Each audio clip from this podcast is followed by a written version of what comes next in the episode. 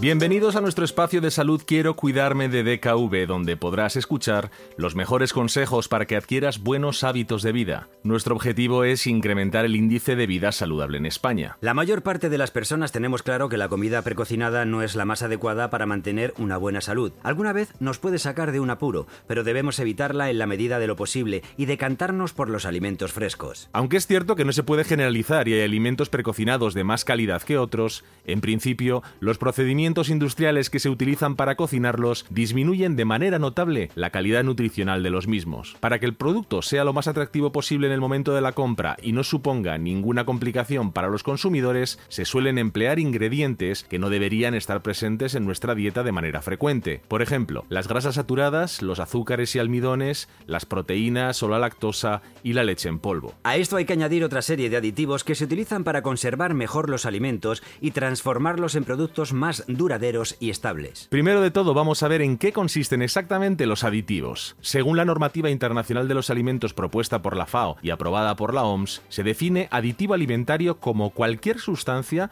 que no se consume normalmente como alimento ni tampoco se usa como ingrediente básico en los alimentos. Puede tener o no valor nutritivo y su uso con fines tecnológicos se produce en los procesos de fabricación, elaboración, preparación, tratamiento, envasado, empaquetado, transporte o almacenamiento.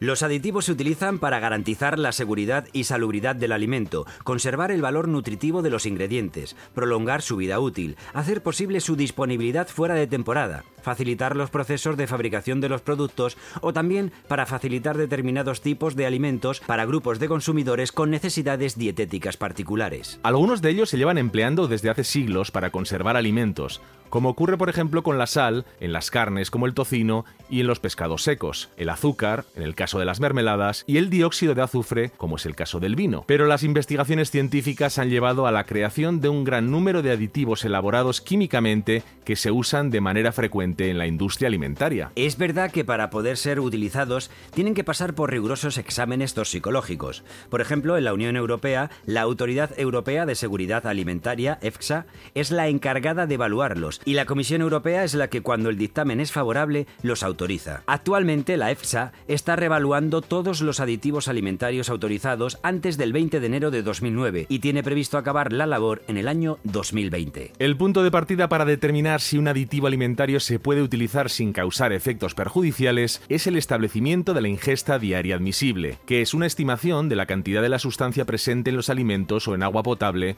que una persona puede ingerir a diario durante toda la vida sin que llegue a representar un riesgo apreciable para su salud. En el caso de la Unión Europea, su presencia se puede comprobar en el etiquetado, pues se emplea para definirlos la letra E mayúscula al comienzo de los mismos. A día de hoy los más utilizados son los siguientes. En primer lugar, los estabilizadores como los emulgentes, los espesantes, los antiaglomerantes o los correctores de acidez. Se utilizan en sopas, salsas, zumos, productos lácteos o mermeladas. En segundo lugar, los inhibidores de alteraciones químicas y biológicas, como los antioxidantes o los conservadores, que se producen en productos de panadería, bollería, lácteos, bebidas o productos cárnicos. Y luego tenemos los que modifican las características organolépticas de los alimentos como los colorantes, los potenciadores de sabor, los edulcorantes y las sustancias aromáticas. Están presentes en la mayoría de los productos procesados que encontramos en un supermercado. Los principales organismos encargados de su regulación son el Comité Científico para la Alimentación Humana en el ámbito europeo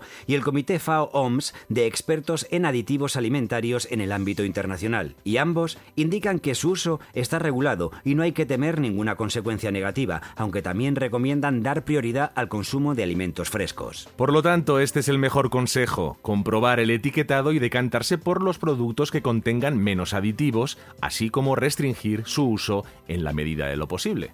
Despedimos hasta la semana que viene en un nuevo espacio más de Quiero cuidarme de DKV. Y recuerda que si eres asegurado DKV, dispones de la app especializada en chequeo de síntomas Digital Doctor. Y si lo crees conveniente, puedes consultarte con un médico por teléfono, chat o videoconferencia.